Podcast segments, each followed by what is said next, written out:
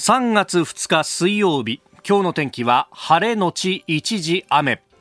日本放送飯田浩二の OK 工事アップ。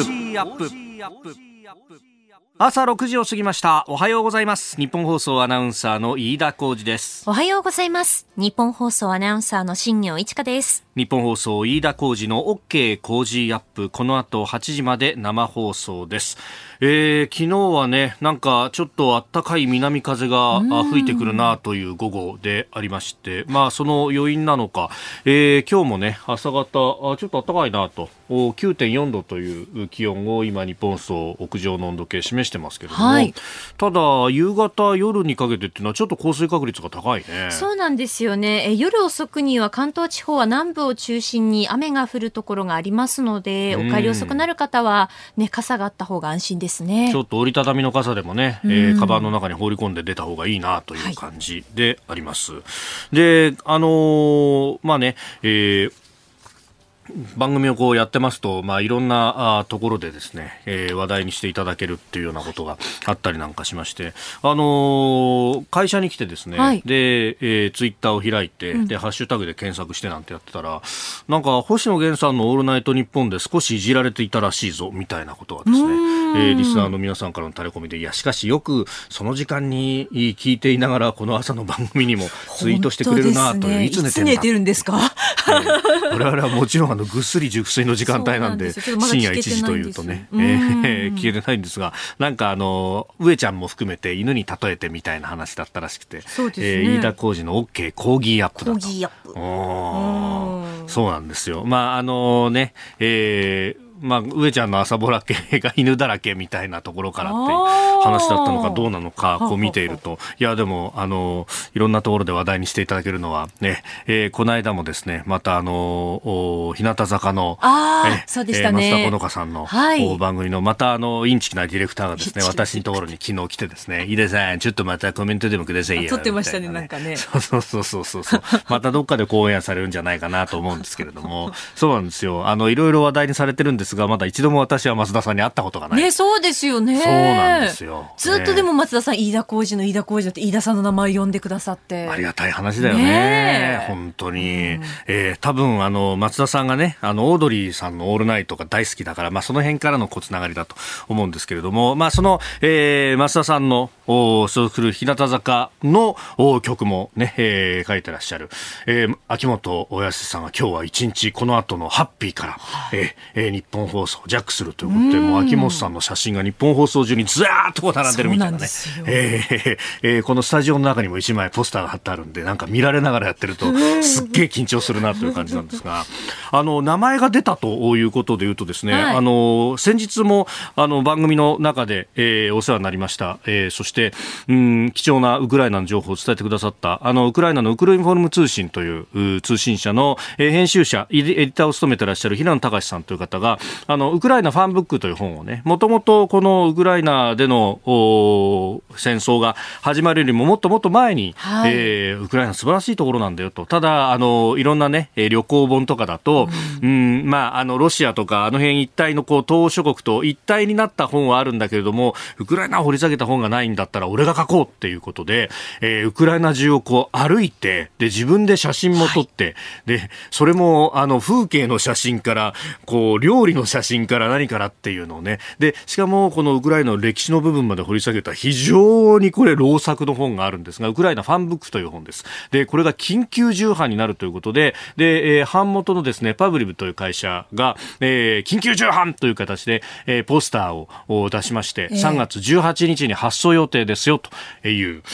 本をね、あの、チラシを出してるんですが、そこにですね、この平野隆さんが、えー、いろんなメディアに出てるぞと、えー、例えば、あの、テレ朝のサンデーステーションであるとか、テレ東のワールドビジネスサテライトであるとか、いう中にですね、えー、飯田浩司の OK 工事アップっていうのをわざわざ乗っけてくださって。載せていただいて、えー、上から2番目ですよ。サンデーステーションの下で、えー、ワールドビジネスサテライトよりも上だぞっていうのがですね、えー、おおという感じで、えー、そうですよ。いや、非常にありがたいというのと、ねうん、ただ、本当に平野さんは、その、リスクも、リスクどころかですね、本当に自分の命というものも、うん。えーえーまあ、ある意味こう的にするような形でですね、えー、ずっと配信を発信を続けて、はい、えー、くださっていると、えーまあ、それだけこのウクライナというところがこう実は素晴らしい土地なんですよという話をね、うん、えーえーまあ、そんなところがこうにじみ出ていると僕もだから、あの落ち着いたところでね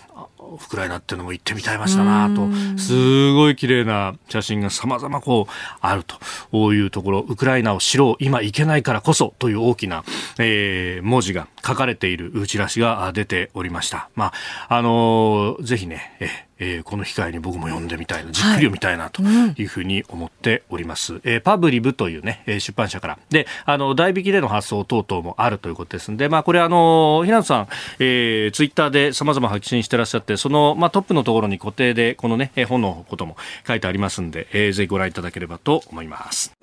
あなたの声を届けますリスナーズオピニオン、えー、ぜひ番組にメッセージを寄せください。今朝のコメンテーターはジャーナリスト佐々木俊直さんです。6時半頃からご登場。まずはウクライナからの難民について日本も受け入れを考えるべきではないかというお話、えー、そして7時台取り上げるニュースですが新型コロナ水際対策の緩和3月1日昨日からと。いうところです、えー、それから、えー、国連総会では緊急特別会合が開催されていますロシアを非難する各国代表大使発言が相次いでおりますが、えー、ウクライナ情勢、えそして国際社会の動きについて、えー、一般財団法人アジアパシフィックイニシアチブ主任研究員の相良義之さんに電話でお話を伺ってまいります。えー、さらに、まあ、それに関連しますが、ニュースキーワードでは、あ石油備蓄、えー、日米などを強調してですね、6000万バレル放出へといういうニュース。で、さらに、え、SDGs についての特集をスクープアップのゾーン7時40分過ぎにお送りいたします。。えー、佐々木俊尚さんと考える住み続けられる SDGs な街づくりについてということを考えてまいります。メール、ツイッターこちらです。メールアドレスは、コージーアットマーク 1242.com。アルファベットすべて小文字で COZY でコージーです。コージーアットマーク 1242.com。ファックスは0570-021242。ツイッターはハッシュタグコージー1242。ハッシュタグコージー1242です。今週は千葉県の長生地域7市町村と JA 調整長生き市場から農業が盛んな長生地域の農産物を使用したちょっとレアで体に良さそうな長生きのもと、農産物加工品の詰め合わせ、長生きボックスを毎日5人の方にプレゼントしています。プレゼントの応募おはがきでもお待ちしています。郵便番号100-8439、ニッポン放送飯田浩司の OK コージーアップまで。ポッドキャストで、えー、ポッドキャストでお聞きのあなたにはコージーアップの番組ホームページにプレゼントの応募フォームがあります。こちらに住所やお名前、電話番号を登録してご応募ください。ここが気になるのコーナーでスタジオ朝刊各紙入ってまいりました。あウクライナ情勢が一面トップ。続いております。朝日新聞キエフ中心部攻撃へ、えー、読売新聞ロシア軍市街地を砲撃、えー、毎日新聞ロシアキエフ包囲の構えと。いうことでキエフウクライナではキーウというふうに言います。あるいはあハリコフという町、ハリキウという町であったりとか、大都市に、えー、無差別砲撃が始まっているんじゃないかと、まあ一部ですね、SNS 上などではかなり凄惨な映像というものも上がってきております。まあ、あの、番組に出ていただく指揮者の方々が危惧しているという展開、まあその、それをなぞるような形になっているのかというところであります。まあこれについては後ほど7時台にも詳しく掘り下げてまいりますえー、そしてもう一つ経済面などで気になるニュースは日本銀行の審議員の人事が提示されました。えーあのエコノミストの枠として、まあ、今まで、えー、片岡浩一さんというリフレ派のね、えー、もう本当投資のような人がうんやっておりましたけれどもここに岡さんのですね、えー、高田はさんという方が提示されたと、まあ、あの他方えー、もう一人、鈴木仁さんという、まあ、この方は銀行出身の方ですけれども、えー、が、あまあ、ポジションを占めていたところも、まあえー、三井住友系の方が提示されたということが出てきて、えー、おります。で、まあ、あのー、これはね、えー明日の、えー、飯田康之さんに、えー、詳しく聞いていこうと思いますが、まあ、高田はさん、今までのリフレ派の人たちとは、まあ、一線を画すような形もあると、まあ、あの、金融緩和に対して、えー、全否定という方ではないというところではありますが他方、えー、この岡さんのレポートなどを見ているとうんこの新型コロナ対策で、まあ、財政出動かなり行ったということに関して、えー、かつての東日本大震災の復興における特別会計の枠組みというものを紹介しながら、えー、こういったスキームも使えるんじゃないかと。で、あの枠組みの、えー、まあ、言われている最も大きな問題点というのは、復興の、えー、お金というのを増税で賄ってしまったというところで、結局日本全体がそこで、えー、経済が止まって止まるであるとか減速をしてしまって肝心の被災地がこれから復興しようというところにもかかわらず、えー、日本経済全体が疲弊してしまったのでうんうまくいったのかどうなのかという、まあ、ここら辺まだ検証ができていないところではありますけれども、えー、あそこからまあ2011年、えー、不景気がまた深まってしまったということがありました。まあ、その辺が今現状まさにコロナで景気が落ち込んでウクライナの情勢もあってというところでうんあの引き締め気味の人で本当にいいのかなと、まあ、こういうところでですね岸田政権というのは何か衣の下から鎧が見え隠れするなという感じもあります。でそれからもう一つ気になるというかですね、まあ、あの昨日、えー、国会衆議院で、えー、対ロシアのこのウクライナ侵攻侵略に対しての非難決議というものが、えー、上呈されそして採決の結果、えー、賛成圧倒的多数という形で通ったわけですけれどもただ満場一致にはなりませんでした。令和新選組の3人の議員がこれに反対をしたということであります。まあ、反対の理由については、れいわ新選組2月28日の時点ですでにその、えー、理由というものを出しておりまして、まあ、あ人道支援が足らないんじゃないかとか、まあ、プーチンさんへの批判が足らないんじゃないか、などなどが書いてあったんですが、そこの中でですね、えーえー、まあ、実際問題としては、おそらくここが一番、えー、肝になってこれ反対したんだろうなというのが、うん、ロシアの暴走という一点張りではなく、欧米、え米欧主要国が、えー、ソ連邦崩壊時の約束である NATO 東方拡大をせずを保護にしてきたことなどに目を向けというふうに、えー、書いてあってですね要するに、まあ、あのロシアにはロシアの言い分があるし、えー、ウクライナだけが一方的に、えー、被害者というわけじゃないんだというようなところを書いていますがこれに対してですねあの番組にも何度も出てくださっている細谷雄一さん、えー、今あのイギリスで研究をされています、えー、確かケンブリッジかな。であのもともとはね慶応の教授であるという方でありますが、うん、この方はですね、あの、深夜にツイッターで連投し、そして、あの、ノートにも、えー、まあ、あの、ウェブ上のブログですね、えー、の中でも詳しく書いています。で、えー、何を書いているかっていうと、あの、ケンブリッジでですね、メアリー・サロッティ教授という方がオンラインで講演をしたと。まあ、この方、ジョンズ・ホップキンス大学の教授でもあって、外交史家の大家でもあります。で、えー、その講演の中でですね、肝となったのは、NATO の東方不拡大、約束はなかったったんだということを、えー、数度にわたって明言をしたんだと。で、その、あの、根拠についても非常にこう詳しく書いています。まあ、詳しくはこのブログご覧いただければと思いますが、で、えー、よく言われているのがですね、1990年に、えー、当時のソ連のゴルバフチョフ書記長と、えー、アメリカのベーカー国務長官が会談をしたと。で、そこで、えー、1ミリたりとも動かさないということを、口や、口の約束というか、あの、文書には書かれてないんですけれども、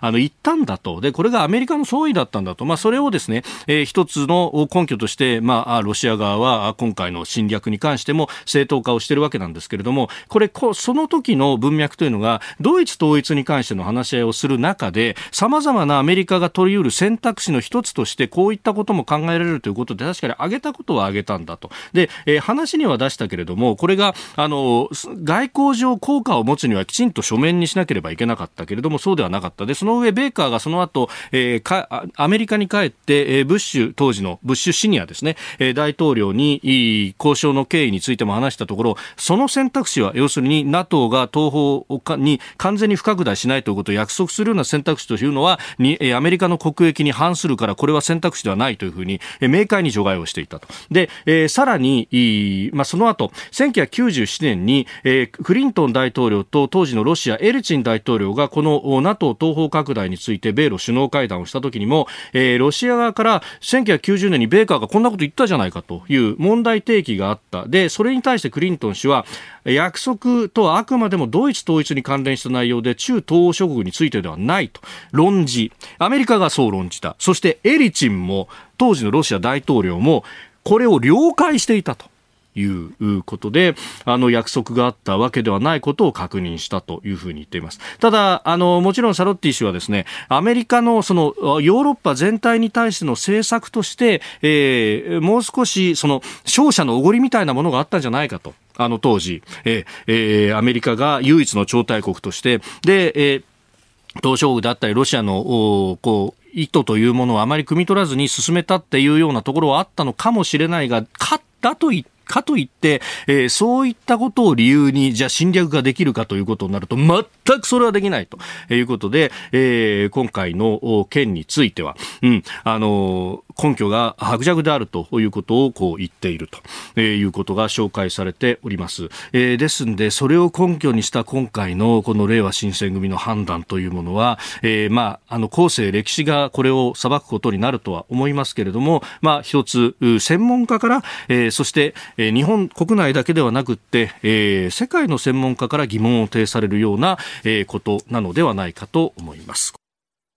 この時間からコメンテーターの方々ご登場です。今朝はジャーナリスト佐々木俊直さんです。おはようございます。おはようございます。よろしくお願いします。よろしくお願いいたします。まあ今日もウクライナの情勢については本当様々な角度からお話しいただこうと思っておりますが、まずはうんウクライナから、まあ、あ難民の方々脱出していると、まあ、特に女性や子どもということでありますけれどもこれ、日本として何をすべきかというところ佐々木さんもツイッターの中で、まあ、論考を発信さされたりしてますがそうですね。塩崎昭久さんが自民党の、あの日本もね積極的に受け入れて、今回特例でねやった方がいいんじゃないか僕はそれ強く賛同していて。うん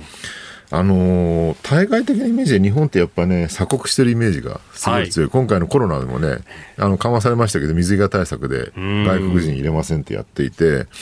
で、でもそうは言いながら、ほら、それこそね、杉原中根みたいなね、はい、第二次世界大戦中に、あの、逃れたユダヤ人に対して大量のビザを発行したっていうね、有名な話ありますよね。井口喜一郎とか様々ありましたよね。そうですよね。なんかそういうところでね、実は日本はちゃんといざという時には、ね、難民受け入れるんだっていう対外的イメージをここで作るのはいい機会だと思うんですよね。あとね、国内にもね、まあ、移民難民の問題、これすごい難しくて、はい、単純に難民受け入れればいいんだっていうね、そのリベラル的な仕草がいいとも僕は思ってなくて、それこそ、あの、今回シリアとかから始まったね、中東危機で、あのヨーロッパが大量の難民受け入れて、はい、逆にそれが社会の混乱を招いてですね、極右政党みたいなのを対等許したっていうところは確かにあるので、単純にそうは言わないんだけど、ただ、日本ってね、過剰に恐れすぎてると思うんですよね。移民難民に対して。で、はい実際にその移民難民受け入れたらどうなるのかっていうことに対する想像力がちょっと若干足りてないのかなと。だからこれをね、なんか今回のウクライナ危機、はい、ウクライナ侵攻をきっかけに、ある程度のその規模の難民の人たちを受け入れて、それで日本社会はどうそれに対して対応するのかっていうのを、ある意味見る壮大な実験場というかね、そういう形で僕は少し難民を受け入れて見て、国内の世論とかね、社会との関係性みたいなのをちょっと試験的に見るっていうのはいい機会なんじゃないかなってのは個人的に思うんですよね。まあ、そのね、あの、かつての大戦の時の孤児に習う、うん、あるいは、その、様々な国でやられてますけれども、その、一旦こう、緊急避難的に受け入れて、で、それが定住するかどうかっていうのはまた別の問題であって、そこからさらに第三国へ移っていく人もいるしっていうことを考えると、まあ、受け入れ先としてはね、ね。いいと思うんですよね、特に日本って今回のケースに関しては、まあ、ヨーロッパからすごく遠いので、はい、まあ、安心して有事になる心配ないっていう前提で考えるとね、ウクライナの人も安心できるんじゃないかなと。でね、ウクライナ人ってね、結構い。ろいろ今回見聞きしてると、やっぱり日本に対するなんか親日感情、高いっていうあの何が高いかっていうと、はい、日露戦争ですよ。やっぱりねロシアに対してあの東欧の国ってみんな複雑な感情を抱いていてもともとソ連だったのもあるんだけど、えー、一方でなんかそのソ連崩壊後ね、うん、みんなこぞって EU、NATO に行ったって、やっぱりロシアが怖いっていうのがあるわけですよね。でそういう時にねそれこそウクライナってなんかロシアを挟んでちょうど対岸に日本とあって、でしかもねチェルノブイリの事件事故があり、で日本はほら福島の事故がありっていうんですごくなんかねロシアに対する地理的条件とか、置かれた立場とか似てるところがあるので、なんかね、親日感情があるっていうね。なんかウクライナと日本似てるよねって。だからそういうのをね、うまくね、こう、利用するってのはいいんじゃないか。利用っていうのも変ですけども、なんかね、そこをね、なんか融和的に受け入れるってのいいんじゃないかなと思うんですよね。今朝のコメンテーターはジャーナリスト佐々木俊直さんです。引き続きよろしくお願いします。よろしくお願いします。ね今東京ドームの顔認証だとかキャッシュレス決済の話がありましたけれどもキャッシュレスというかね進みましたねいろんなところで、ね、コロナでね本当に一気に進んだ感じで。僕ね、うちの近所のマルエツのスーパー使ってるんですけど、マルエツ最近アプリ決済で、レジ通らなくてよくなった。レジ通らなくてよくなりましたそうそう。あのバーコードあるじゃないですか商品、はいはい、野菜とか、あれをねアプリでピッピッて読んでって最後にクレジットカードで払うみたいなアプリ内で。ああなるほど、決済は、ねうん、レジの行列に並ばなくてよくなったんでなんて楽なんだうもうそういうのがあちこちで増えてますよね。うちの近所のイオンもなんかレジ GO っていうこう専用の、まあ、アプリだったりとかあと端末が置いてあって確かに読み取らせてみたいなのは最後の決済はなんか機械でやんなきゃなんないみたいな感じですけど、ああいうのもね、あと本当、現金のみだったサイゼリアも、今や、ついに、ついについにね、えー、最近だから本当現金使わないんで、財布に入れてあるけど、減らないの。そうそうそうそうそう。で、本当、本当、あの、財布にいくら入ってるか忘れてて、現金出そうと思ったら、あれ、金がないみたいな。ありますよね。ありますよね。えー、ご意見お待ちしてます。ージーアットマーク 1242.com です。お聞きの配信プログラムはニッポン放送飯田浩司の OK コージーアップの再編集版です。ポッドキャスト YouTube でお聞きの皆さん通勤や移動中に最新ニュースを押さえておきたい方放送内容を少しでも早くお聞きになりたい方スマホやパソコンからラジコのタイムフリー機能でお聞きいただくと放送中であれば追っかけ再生も可能ですし放送後でも好きな時間に番組のコンテンツを自分で選んでお聞きいただけます。ポッドキャスト YouTube に盛り込まれていないコンテンツや最新ニュースと気象情報スポーツの結果やエンタメ情報飯田アナウンサーとコメンテーターとのフリートークリスナーの皆さんからのご意見やメッセージの紹介さらに健康や病気の治療法を伺う早起きドクターさらに黒木ひとみさんの対談コーナー「朝ナビ」原道子さんの「いってらっしゃい」など盛りだくさんです。ぜひ日本放送のエリア内でお聞きの皆さんラジコラジコのタイムフリーでチェックしてみてください。あなたと一緒にニュースを考える飯田浩二の OK 工事アップ。では7時台最初に取り上げるニュースはこちらです。新型コロナウイルス水際対策緩和。昨日から観光を除く外国人の新規入国再開。政府による新型コロナウイルスの水際対策が昨日緩和されビジネス目的などの外国人の新規入国をおよそ3ヶ月ぶりに再開しました。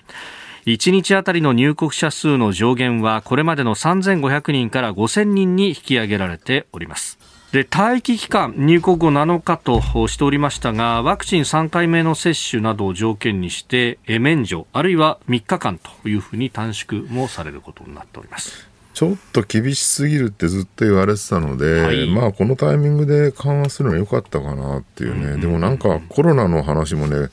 決して減ってるわけではなくて、はい、東京なんかもね、ちょっと下げ止まり感があって、うん、また増えるんじゃないかって話もあるんですけど、なんかウクライナで全部吹っ飛んでみんな忘れちゃってるっていうね、状況なんですよね。で、ウクライナとこの水際の関係でいうと、はい、結構ね、悲しい話いっぱいあって、あのウクライナから日本に留学する予定だった若者が、この水際対策で入国できなくなって、ウクライナにとどまってたら戦争が始まってしまって、で、戦場に行って亡くなったっていうね、情報があったりとか、あと、あの在日ウクライナ人の人たち、日本にいるウクライナの人たちが、もう大変なんで、ね、ウクライナから家族逃して、日本に入国させようと思っても入れないんで、どうしていいか分かんないっていうね、ツイートがあったりとかね、まあ、そういう話見ると、まあ、それは本当にね、すごい個別の小さな話なんだけど、まあ、そういう人たちにとっても、この水際対策緩和ちょうどよかったかなと。で振り返ってみるとね、なんか岸田政権、やっぱり前その菅政権で、はい、あんだけね、ちゃんとね、うん、コロナ、あのワクチン対策、ワクチンもちゃんと接種して、すごい進めたのに、批判むちゃくちゃ高かったじゃないですか。はい、だからなんかちょっとでもね、こう感染対策が緩めると、いきなり世論っていうか、まあ、メディアの猛烈な反発があるっっていう、でそれで支持率が落ちるっていうのをもう目の当たりに見てたのですが、あの岸田政権になってからめちゃくちゃ厳しくしてますよね、感染対策をね。完全トラウマ状態そうなんですよ。でもそれはね、ちょっとね、まあ、もちろん感染対策いいんだけど、若干ね、バランス逸してて、はい。えー経済よりもその感染防止にね、い寄りすぎてるかなって感はあったので、まあ、これで割に世論の目がウクライナで向いてるときに、はい。ささっとこう少しね、緩めるっていうのは、まあ、結果的にいいことなんじゃないかなっていううん。ね、バランスの面でもね、と思いますけどね。まあね、それこそもうこれだけ厳しい日本への入国ってものを諦めて他の国へっていうジャパンパッシングみたいなものが起こっているという話もねそうなんですよね。特に留学生などではあるという話がありますね。もうただでさえ日本ってね、もはやなんか働きに行くにも給料安すぎるとか、うんうんうんうん。ね、大学の研究者になるにもね、なんか待遇良くないしみたいなこと言われてきてるんだから、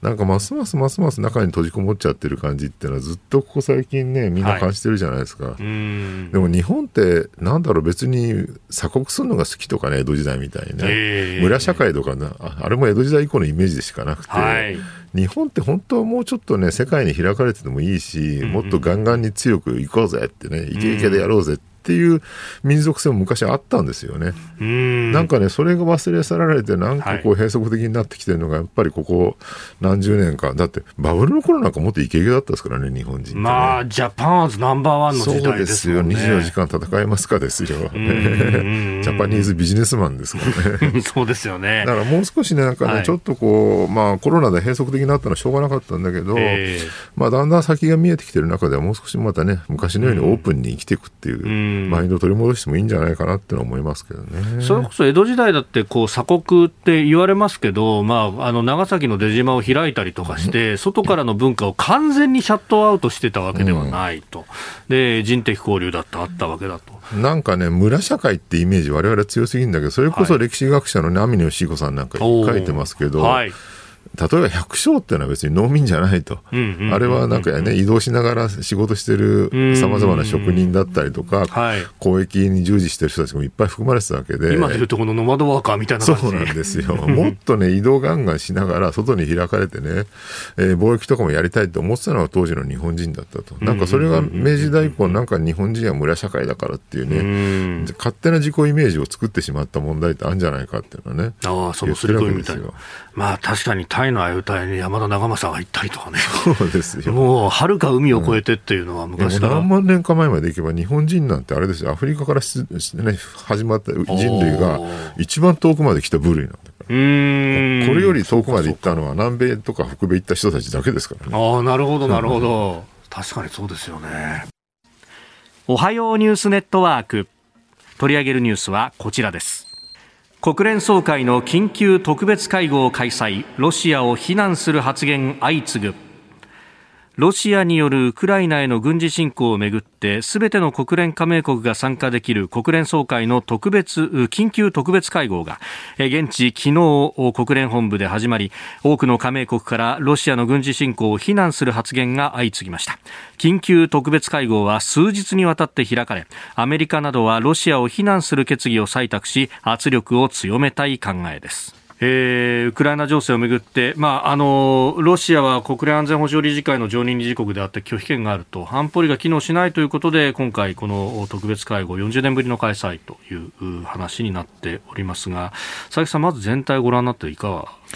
いやなんかねあれですよね。あの国際秩序が崩壊しつつあるっていうふうに言われてたんだけど、はい。結果的になんかそのロシアってプーチンって巨大な悪が出てきたことで西側が結束して、なんか逆にねそのリベラルな国際秩序が復活してきてる感じっていうのはねなんかすごい逆説的なんだけどあって面白いなって感じますよね。まあ、確かにリベラル国際主義の、ね、一つのこう象徴みたいな EU がここへ来て結束しだすっていうのはねそうなん。ですよね。だからほら、宇宙人が襲ってきたら地球人が結束するだろうって言われてたけど、まあ、よく SF で出る話ですね。そうそうそう、はいプーチンが襲ってきたんでね、地球人が結束してるっていうね、ダース・ベイダーみたいなもん。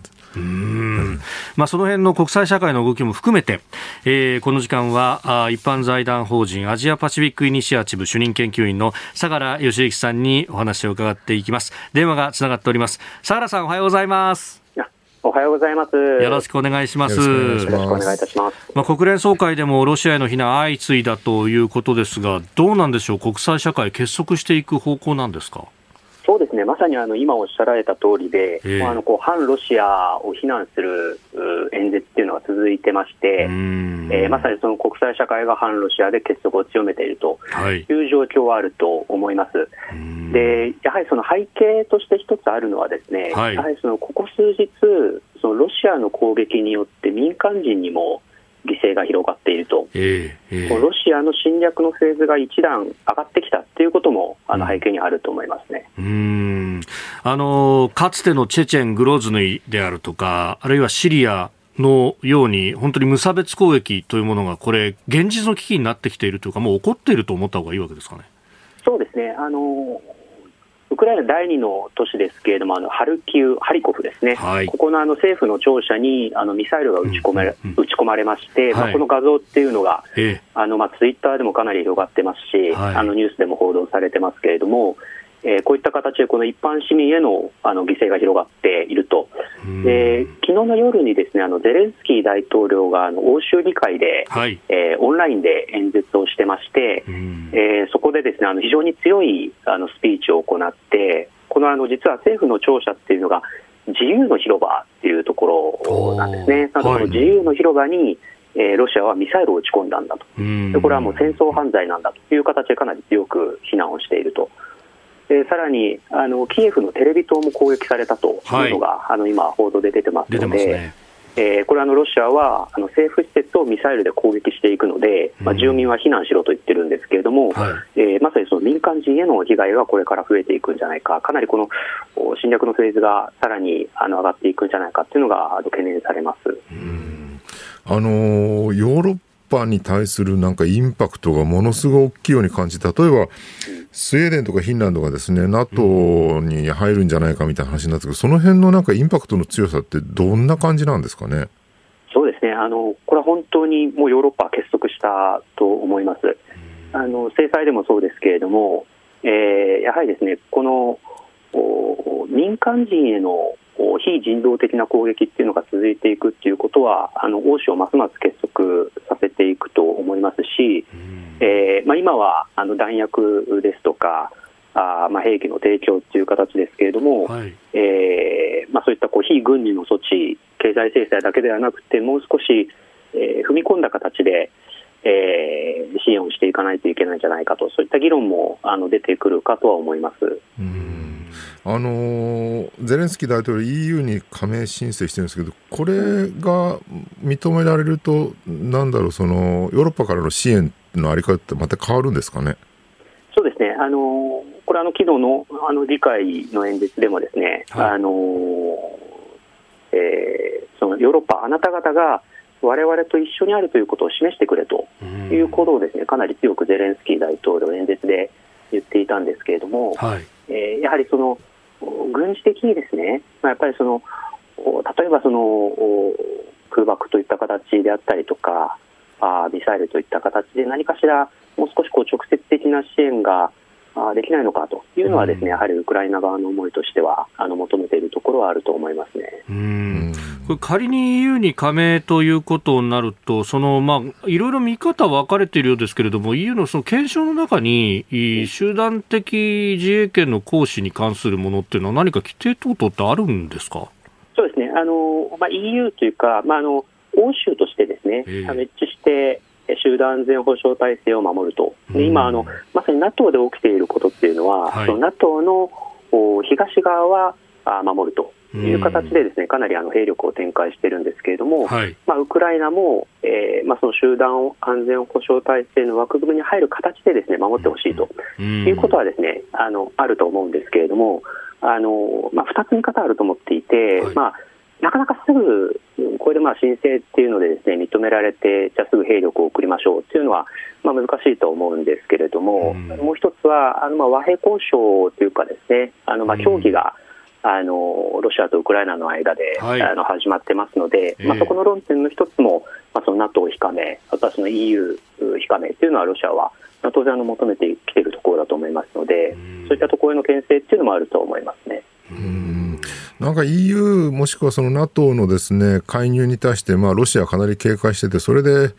えー、核をね、核兵器準備体制みたいな話になり、で一方で安全保障の人たちの議論を見てると、あのエスカレーション抑止っていうんですかね、はい、いわゆるこれ以上戦場がエスカレートしないために限定的な核を使うっていうオプションも、えー、プーチンは考えてるんだみたいな話があると、そうすると、まあね、その核をちらつかせてることに対して EU もしくは NATO、ヨーロッパがどう出るのかって難しいことなんですけど、そこはね、どう対応していくことになるんでしょうか？そうですね、あのアメリカは最初から、まあ、軍事的にはあの、まあ、ロシアとは戦わないというのを、あの明確にしてましたけれども、それはそのやはりその核戦争にエスカレートするリスクっていうのがあったんだと思うんですね。はい他方で、今、そのロシアがやろうとしていることは、まさに、まシリアであったような、まあ、タル爆弾っていう形の無差別の爆撃であったりとかですね、ガスミサイルっていう形で、まあ、民間人がこれから通常兵器で犠牲が増えるっていうフェーズにこれから入ってくるんだと思うんです。これに対して核でない通常兵器で反撃できないかっていう議論は当然あると思います。で、もう一つは戦争ですので、はい、まあ、プーチン大統領かゼレンスキー大統領どちらかがもうあまりにも痛みが大きくってですね、もう続けられないと判断するまでは続いていきますので、えー、まあ、経済制裁でもかなりプーチン大統領痛みは感じていると思いますけれども、はい、えー、まあ、そこをどこであの落としどころを見つけていくかっていうのがこれから焦点にはなっていくと思いますね。うん。そうすると、まあ、このウクライナ、ロシア当事者同士の対話の枠組みこれあの再協議も今週中にあるんじゃないかというような報道もされてますけれどもここで議論されることっていうのはどういうことになっていくんですかね？そうですね。あのまずあの先日第1回協議が、はいありまして、これはあの5時間ほど続いたというふうに言われてますけれども、うん、えー、まあ、これはあの協議っていうのは戦争と並行して通常行われますので、まずは相手方の言い分を聞くと。いう形でですね、まあ、相手側の立場っていうのを正確に理解して、はい、でそれぞれ首都に持ち帰って検討するというフェーズに今なっています。同時に、えー、戦争も、えー、要はそのハルキウへのミサイルが撃ち込まれたりとかですね、民間人への被害も出ている、まあ、その上で、まあ、じゃあ第2回協議でどこまで、えー、例えばそれどこに優先順位をつけて、どこはえ合意できるのか、あるいはもう合意できないのか、まあ、席を立つのか、話を続けるのか、まあ、そういったところが次のあの焦点にはなってくると思います。あのロシアの側はウクライナの完全非軍事化を求めて、要するにもう、はい、えー、全面降伏を求めてるのと同じだと思うんですけど、到底、まあ、ウクライナ側飲めないですし、ヨーロッパも飲まないですよね。これ、はい、ロシア側が何らかもう少し折衷案に対してこう、ね、折り合いをつけてくる可能性ってのはあるんですかね？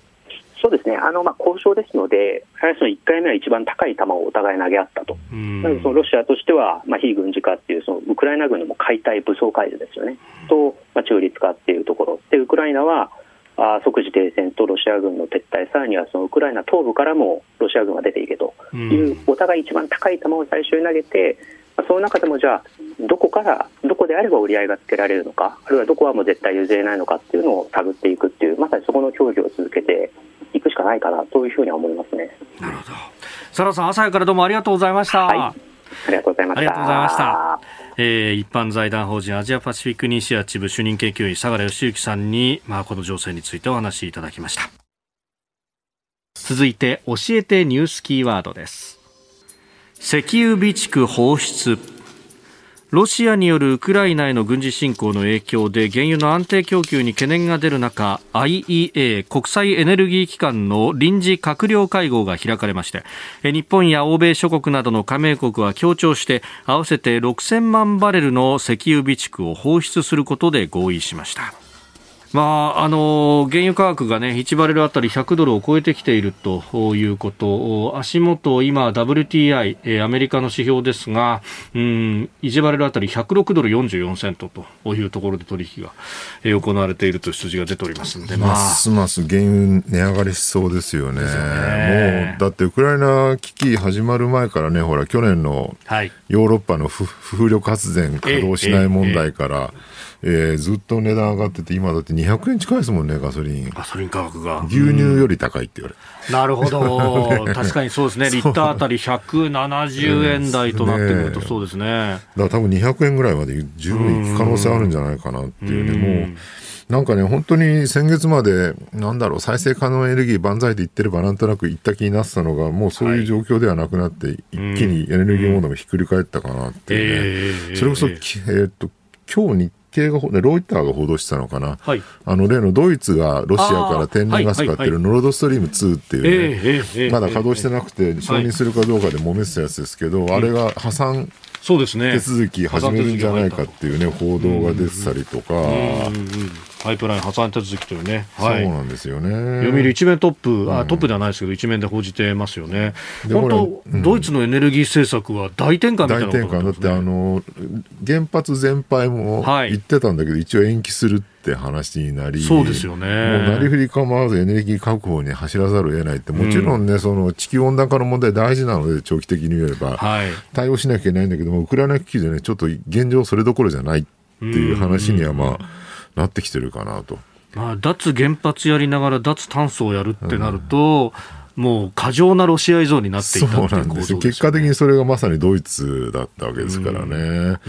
うん、で、それに合わせて日本もしょうがないから、ほら、まあ、天然ガスの、ね、備蓄をそうです、ね、あのヨーロッパに回したりとか、今回のその石油備蓄を放出したりとか、もうなんだろう、散々ね、ほら、日本は石炭、いまだに火力使ってるからっていうんで、はい、なんだ、お前らは化石賞だとかね、なんか、そうですね、バカにされてたのに、お何何バカにしてたやつが何やってんだよって感じがちょっとしなくも。わずか半年前のね、サミットのところでなんか化石賞だなんだとかそうそう。で、そう言いながら自分たちはロシアの天然ガスに依存してたじゃんっていうね。うんまあ、もちろんね、その石炭とかに比べれば天然ガスの方が温暖化に対する影響は少ないと言いながらも、やっぱり CO2 燃やしたのは間違いないわけだから、なんかどうなのかなっていう、なんかもやもやってした気持ちは、これ結構ありますよね。そうですよね。うん、で、まあ、日本の持ってる技術の中で、その石炭火力でも CO2 をできるだけ排出しないようにする技術みたいな。日本の石炭火力のプラントは非常に高度なので、うん、えー、それを使えばそんなに石あの CO2 排出しませんと、一方で日本がそれを輸出しなければ、プラント、東南アジアとかにね、はい、逆に中国の質の低いプラントが広まってしまうので、そっちの方が CO2 に影響大きいよねと。だからなんかね、こうスローガンだけで何でもこうね、えー、考え、言いがちなんだけど、はい、石炭やめろとかね。でもそうじゃなくて全体の最適化っていうかね、そのバランスを考えて、どうしたら全体が減るのかって考えなきゃいけない。そこのね、なんかスローガン至上主義みたいな人たちがいっぱいいて、スローガン原理主義というか、なんか言ってらないいんだみたいなね。そうじゃないところでもうちょっと深く考えましょうって話なんですよ。だから、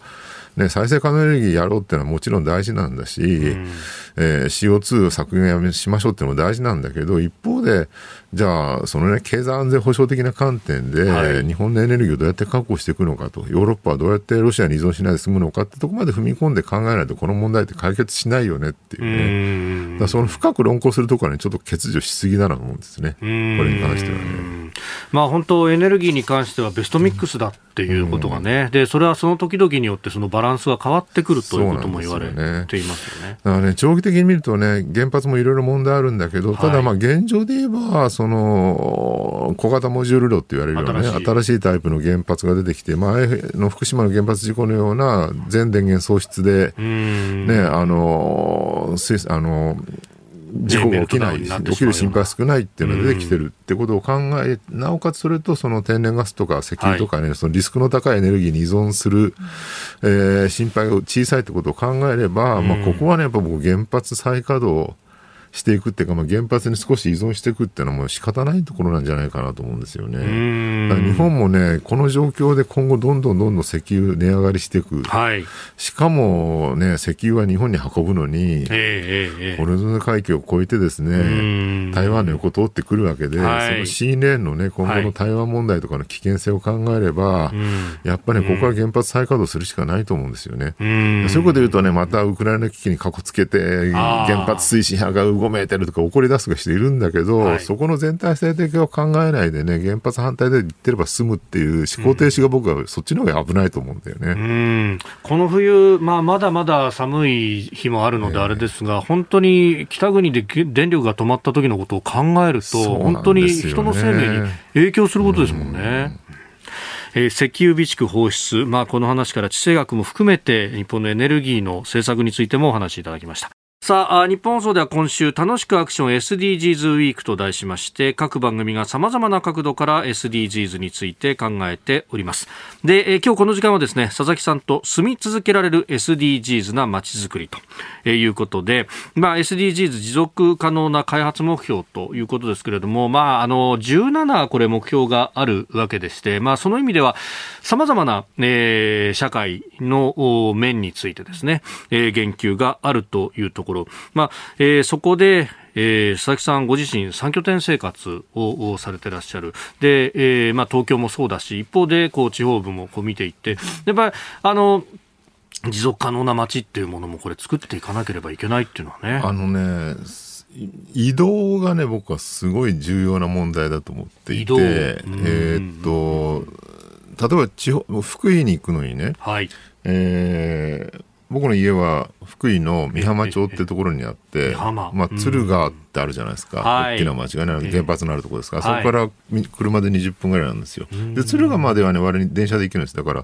東京から前原まで新幹線で行って、光ですけど、で、乗り換えて北陸本線の特急乗って敦賀まで行くと。で、その最後のね、20分が車しかない。でね、結構ね、あの、地方の自治体の人とかも話すと、みんなも車生活してるんで意識してないんだけど、東京から例えば移住者を招くとかね、あるいは来てもらった時に、足がないって問題は結構大きい。あなるほど。しかもその、まあ言ってみれば、ラスト1マイルみたいなところですね。そう、ラスト1マイル問題なんですよね。で、なおかつね、地元の人にとってもね、最近結構深刻になってきてるのは、はい、ガソリンスタンドが減ってきてるってのが。あ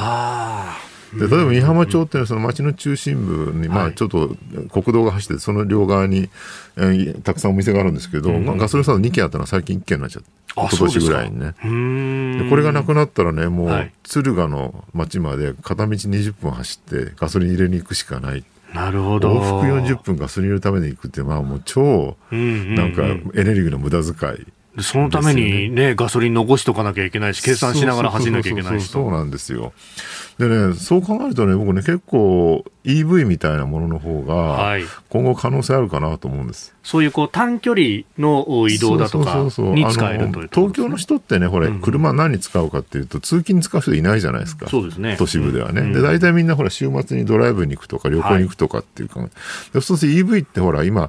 っぱり航続距離が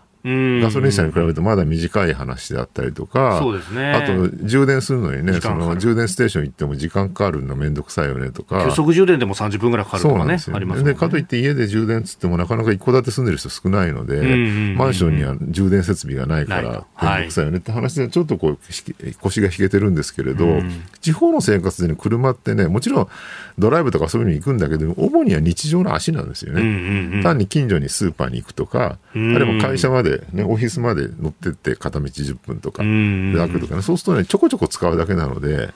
そんなに長距離乗らないです。で、なおかつ、ほとんどの人は戸建てに住んでる。はい。特に地方の小都市だとね。そう、ね,、するとね、家で充電できるんです。だから夜寝てる間に充電しておいて、はい、朝買い物に行くなり、会社に行くなり乗って帰ってくるだけだから、実は EV 向いてるんですよね。で、プラス、そのガソリンスタンドが減ってきてるので、まあ、ちょうどいいかなっていうね。でね、寒い時に、例えば雪国とかね、例えばこれ、最近大雪でスタックしちゃって渋滞になってね、動けないみたいなのあるじゃないですか。あの時に、電気自動車大丈夫なのっていう話もあるんだけど、意外にいろんな実験して、例えばね、まあ、大容量のテスラとかだと、意外にね、あの、エアコン18度ぐらい低めに設定しとけば、20時間ぐらい持つっていう。一晩ぐらい全然大丈夫っていうね。で、テスラってのは高級車のイメージありますけど、今すでにもう400万、500万ぐらいで買えるようになってきてるので、国産車とそんな値段変わらないので、今後もっと安いのが出てくれば、そっちが普及するんじゃないかなっていう話もあると。で、まあ、プラス補助が、まあ、自治体だとかによっても出たりしますもんね。で、EV ってね、ほら、渋滞っていうか、その停止してるときは、アイドリングしてないので、電気食わないんですよ。だから、下手そうエアコン使わないで、あのプラグから電気毛布だけ引っ張ってあなるほどそこにくるまってるだけだと全然ね、はい、持つんですよね。あの電気の持ちはね一晩二晩ぐらい大丈夫っていうね。で今後ねさらに言うとねその EV に関して言えば、はい、えー、っと日本の EV ってやっぱ相変わらずまだ値段高い高級なイメージが高いですね。で中国なんかで普及してるのははい、超小型のむちゃくちゃ安い EV っていう。あの電池の部分がね、あのそんなリチウムイオンのものすごく高いものではなくてっていうような。何十万円ぐらいの、ね、はい、100万円しない値段で売ってるらしいんですよ、ね、航続距離は100キロ満たないみたいなものだけれども、うん、っていうのはあるみたいですね。そうなんですでね、日本でもね、その流れ来ないのかなと思ってたら、はい、日産の人とこの前会う機会って話してたら、日産はね、もう来年、軽自動車規格の EV 出すらしいですよね。はい、あそうなんですか。そうなんで EV ってあの軽っていうとねやっぱ、えー、鈴木とかが有名ですけど鈴木も今開発中みたいな。ほかつてね三菱かエミブっていうありましたよね、ね、あの軽自動車タイプで、うん、あの電気自動車って出しましたよね。でこれ軽自動車の EV 出てくると多分税金も安いし、うんうん、当然その SDGs の絡みでいうと、えー、補助もたくさん出るはずなので、うん、結構ね安く入手できるようになる可能性があるかなと。で、まあ、容量小さくても、はい、その地方の生活での車の使い方でいうとね、こちまちま乗るだけだからそんなに容量大きくなくても大丈夫だよねと。いうふうになると、これが例えば今の軽軽自動車でも今高いですからね、言ったって。まあそうですよね。100万は軽く超える、150万とか普通にするんで、うんうんうんそれがまあ例えば100万抑えるぐらいのね、はい、値段でもし仮に、ね、手に入るぐらいになってきてたら、もう一気にね、地方でね、普及する可能性はあるんじゃないかな。おでね、かつ、そのまあ、ある程度の住宅団地みたいなところだったら、シェアリングで持つみたいなことになれば、ますます安く手に入ったりあのね、マンションとかでね、今、はい、都会で問題になってるのは、集合住宅、うん、マンションとかで、まあ、充電設備ないわけですよ、車のね。うん、で、それをじゃあ導入しようって言っても、そもそも住人で乗ってる人がい。ない。はいほとんど、うんうん、そうすると、例えば1人しかね、だから100世帯のマンションの中に1人しか EV 乗ってる人がいないとしたら、その人のためになんでわざわざみんなでお金出し合って、充電設備を入れなきゃいけないんだって話になるんだけど、はい、例えば考え方を変えて、駐車場の数箇所にね、例えば、EV のカーシェアとかを設置するみたいな。最近カーシェアでも EV 上手に増えてきてる。地方なんか行くとね、はい、結構、市役所とかが、市役所の駐車場に、あの、観光客用に EV のカーシェアとか用意してたりするケースあるんですよ。で、そういう感じで、例えば駐車場にね、マンションの、はい、あの、他の人も使える、あるいは住民も使えるようなカーシェアを用意して、で、そうすると売り上げができるじゃないですか。その売り上げで、あの、充電ステーションをね、設置するみたいなね。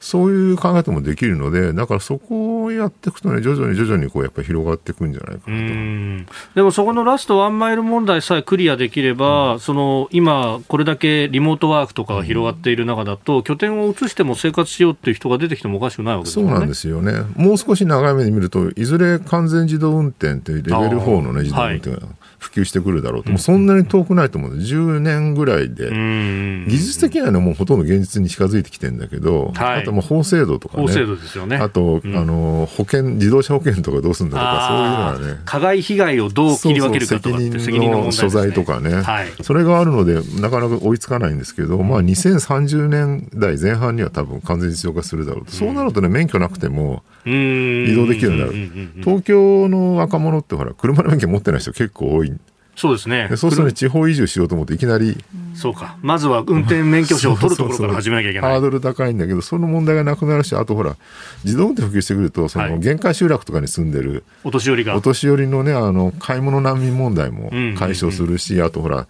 ね、80ぐらいになったらもう免許返上みたいな話あるんだけど、その問題も解消するので、結構ね、自動運転プラス EV で、その地方生活のね、QOL っていうか、クオリティは一気に上がるかなと期待できるかなと思ってるんですよね。しかもその自動運転をある意味その、あの狭い範囲での移動に関してやっていく、うんっていうのは、そんなにリスクが広がらずに、あの少しずつ実証実験もできていくって話、ね、あの一番難しいのはね、やっぱ東京みたいな大都会での、はい、イレギュラーが多い、イレギュラーが多いね、飛び出してくる人もいるし、歩行者も自転車もいるし、田舎行くと分かるけど、はい、歩いてる人いませんから、そうですね、